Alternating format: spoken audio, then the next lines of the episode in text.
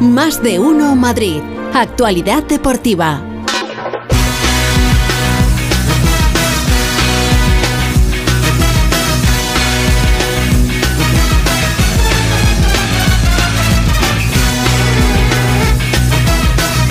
Feliz José Casillas, ¿cómo estás? ¿Qué tal, Pepa? Buenas tardes. Estoy bien, estoy bien. Estoy pendiente de Xavi Hernández, el entrenador del Barça que está hablando hasta ahora.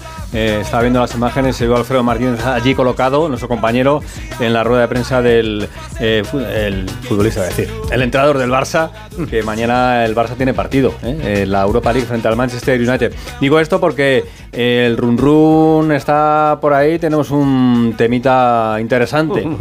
¿Por? De árbitros. De árbitros. Ahora, ahora te lo comento. Ah. Antes, antes, antes, ¿eh? Antes, porque vamos con lo, con lo nuestro primero. Eh, Paco, Ya, Paco, ya, se ya ríe. Paco Reyes ya se está riendo. Ya, ya, ya. Ah, pensé que era por la mezcla de No. árbitros Barcelona. No, no, no, es por la, no, no, por la Vale, cara, vale, vale. por la cara de Pepa.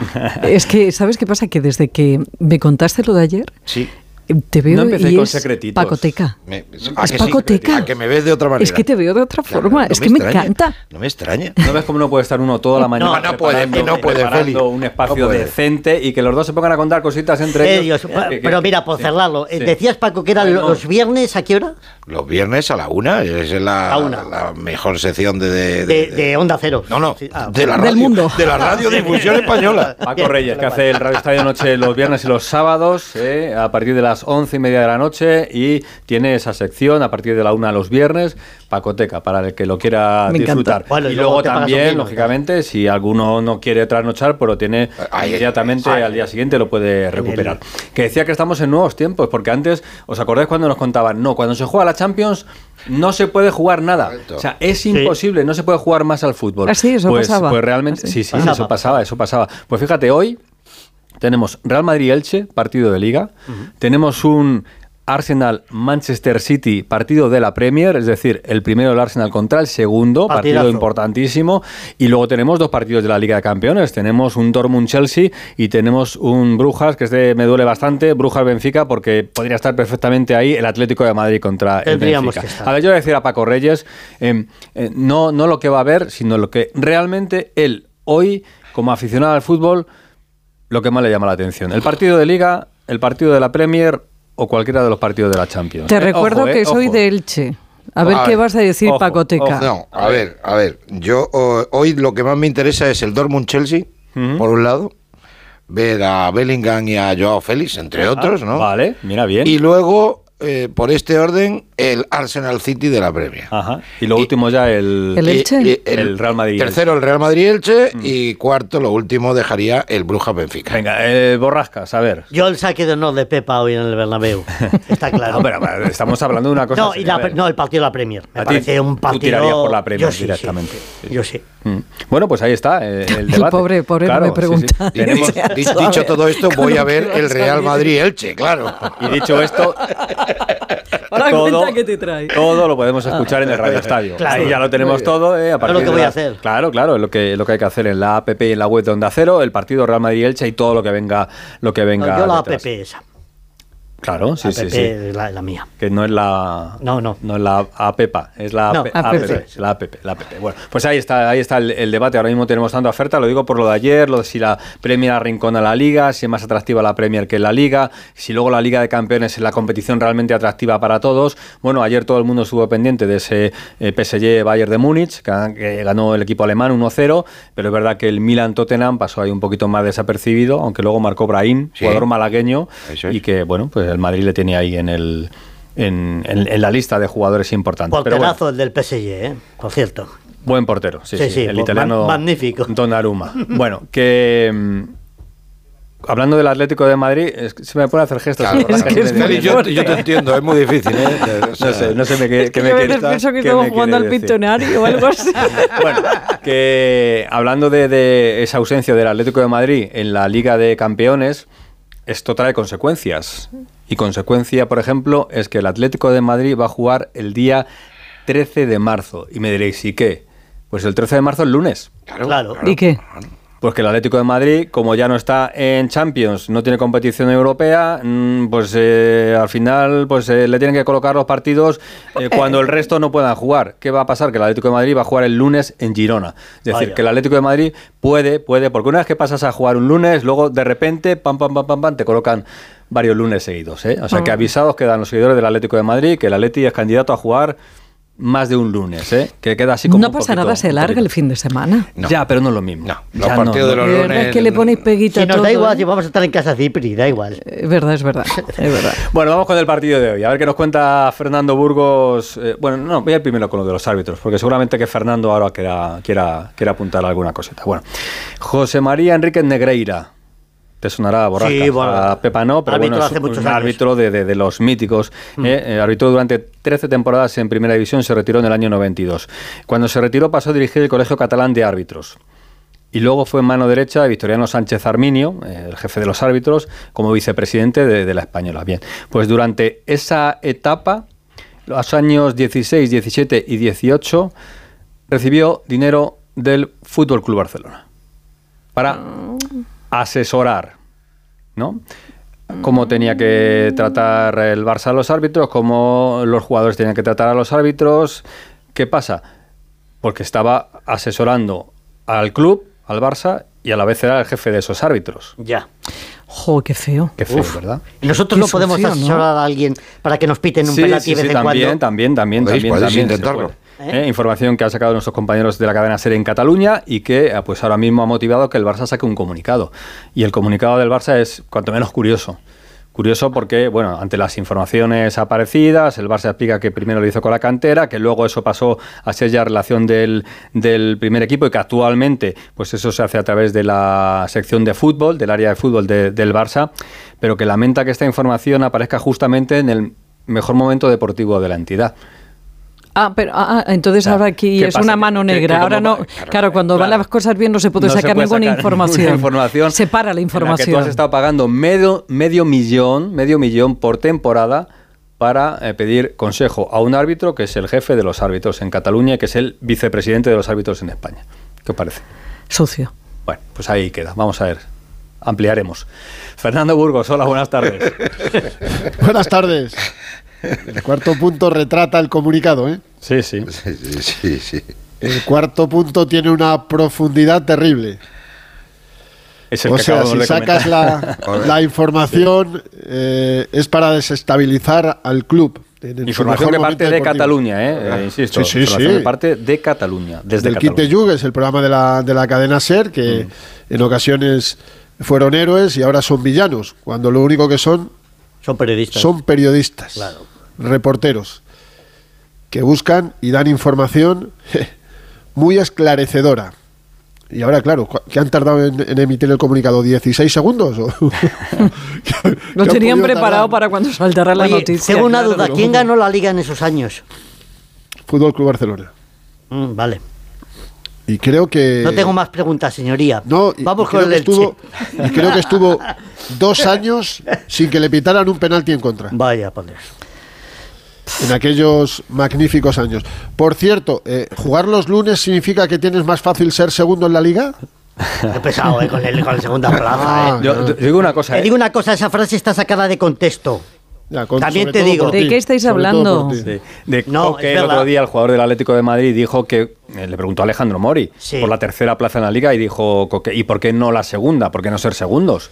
No, trataremos de ser terceros y si se puede también Porque- segundos. exactamente, Esa fue la frase completa. Yo lo y que se le ha agradezco sacado de contexto. A Coque es que haya metido este debate dentro de la información deportiva. Me parece interesante además. O sea, enhorabuena a Coque, enhorabuena Jano por hacer la pregunta y a Coque por la respuesta, porque es verdad que si no, pues, quedaría un poco, un poco feo. Claro, ¿y por qué no dice, pues también podemos quedar campeones? Si al Barça Bueno, sigue claro. sacando comunicados y le siguen sacando información de este tipo, que tan buena y tan extraordinaria, Claro. a lo mejor pierde todos los partidos y también se puede los, ser primero. los ¿no? globos también eran ovnis, eh, querido amigo. Que, nos, Claro, de- ya, que nos desviamos, venga, vamos. Con... De momento no te voy a llamar pesado. De momento no te voy a llamar pesado. Bueno, pues esta noche el segundo clasificado de la liga intentará recortar eh, los 11 puntos que tiene de desventaja con respecto al Barça, el Real Madrid. Eh, si gana hoy al colista, lo siento Pepa, pero a ver, Por cierto, ayer me estuve viendo el resumen del Real Madrid 2 Elche 2 de la temporada pasada. Mm. Quiero que sepas, Pepa, Mm. que hasta el minuto 81 ibais ganando 0-2 en el Bernabéu. Leñé. Sí. Y marcó Modric de penalti y Militao en el último minuto para empatar a dos. O sea, el Elche la temporada pasada ya rascó un puntito en el estadio Santiago Bernabéu. Pero es que en esta temporada está. Nah, esta temporada la tenéis en chino o filipino. O sea, nueve puntos en 20 jornadas es para decir adiós muy buenas y a preparar Pero la nunca subestimes, nunca subestimes a un ¿A la ilicitano. dama? Ah, y a la dama del Che yo nunca Y a la dama menos. Ni, ni a ti tampoco, tampoco. Yo entre la dama y tú me quedo contigo. Está quedando esto como un poquito de corazón, qué lavazado, bonito, ¿no? qué No, no bonito. vamos de, de lado a lado. Bueno, os cuento cosas para esta noche que son interesantes. El partido no invita mucho a, a ir al estadio. Miércoles 9 de la noche va a hacer frío, aunque ahora hace un calorcito, bueno, eso agradable. Luego cuando se quite el sol baje la temperatura y como haya aire ya ni te cuento. El último partido que jugó el Madrid en el Bernabéu el 2 de febrero, Liga también frente al Valencia, se produjo la peor entrada de la temporada, 51.926 espectadores. Hoy vamos a estar en torno a eso, a los 50.000. Por tercera vez se va a estrenar Césped. A ver cuánto dura, porque me imagino, Félix, que seguirá saliendo polvo de las obras, ¿no? Siguen las obras, sí, sí, sí. Ayer pasé Claro, por y- delante del Bernabéu y la verdad es que está, está bonito, pero dentro debe estar... Claro, y, y luego no habrá, no entrará la luz para preservar el estado del césped. Vamos a ver cuánto, cuánto aguanta.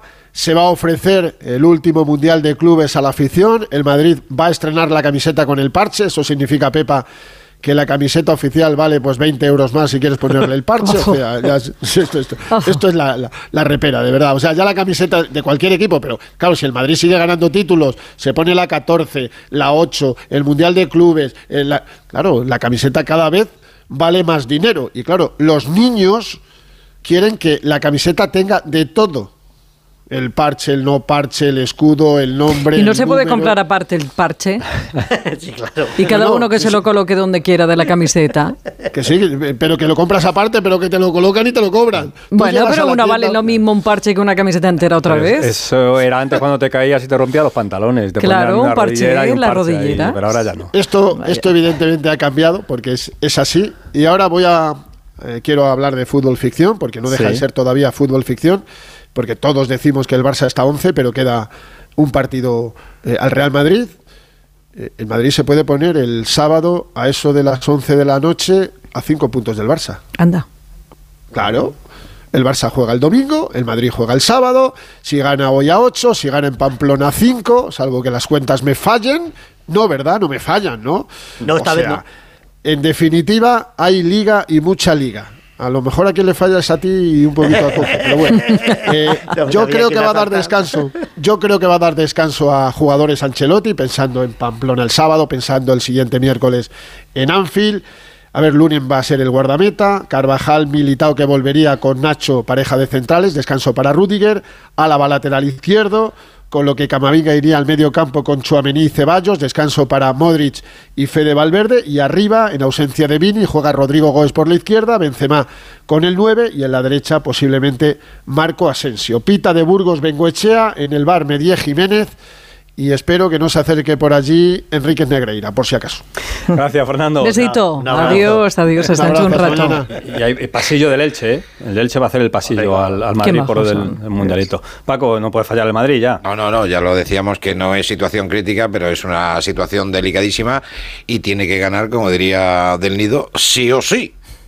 Claro, es que no le, que- no le queda otra. El nido presidente del Sevilla, sí o sí. Ahora, que A fácil- ese le yo creo- conozco. Claro, ¿a que sí. Pues yo, pero hombre, fácil no va a ser, ¿eh? No, no, no va a ser.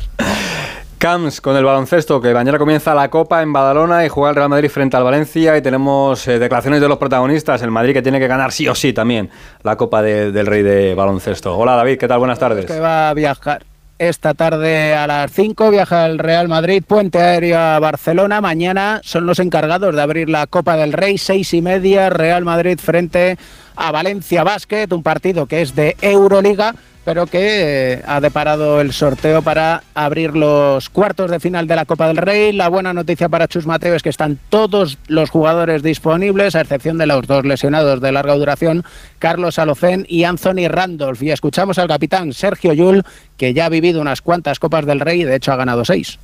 Está claro que la Copa es especial, es un torneo donde vas sin red, no puedes tener ningún despiste porque si juegas un mal partido pues te vas para casa eh, y bueno, eh, cada competición tiene su encanto, ¿no? Eh, está claro que, que la Copa, pues el hecho de poder ganar un título en, solo cuatro días es lo que lo hace especial y el equipo está muy concentrado y sabemos lo que tenemos que hacer para intentar llegar a la final del domingo y ganarla.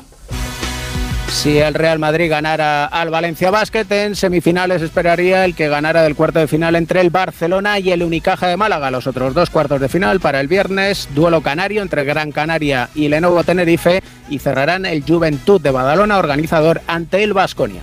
Gracias, David. Eh, ¿Cuánto medías tú, Pepa, a los 12 años? Más ¿Cuánto medía Sí, yo a los sí, 12 sí, años? 12 años, sí, sí, Uy, sí, no sí. tengo- yo sé que di el estirón muy tarde. Yo Tú diste el tengo- estirón tarde. Sí, yo Sí, di el sí. estirón tarde. Tú, Paco, lo viste. Yo me, yo me di a lo mismo que ahora.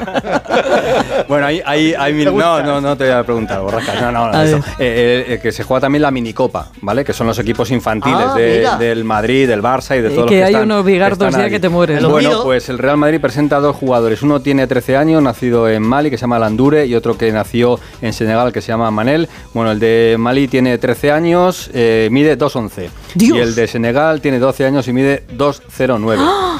¿Qué Ay, va a pobre parecer? familia. ¿Qué os parece? Porque estos críos todavía no han terminado de crecer. Qué barbaridad, qué barbaridad. Mañana más, ¿eh? Mañana más, adiós, adiós. chicos.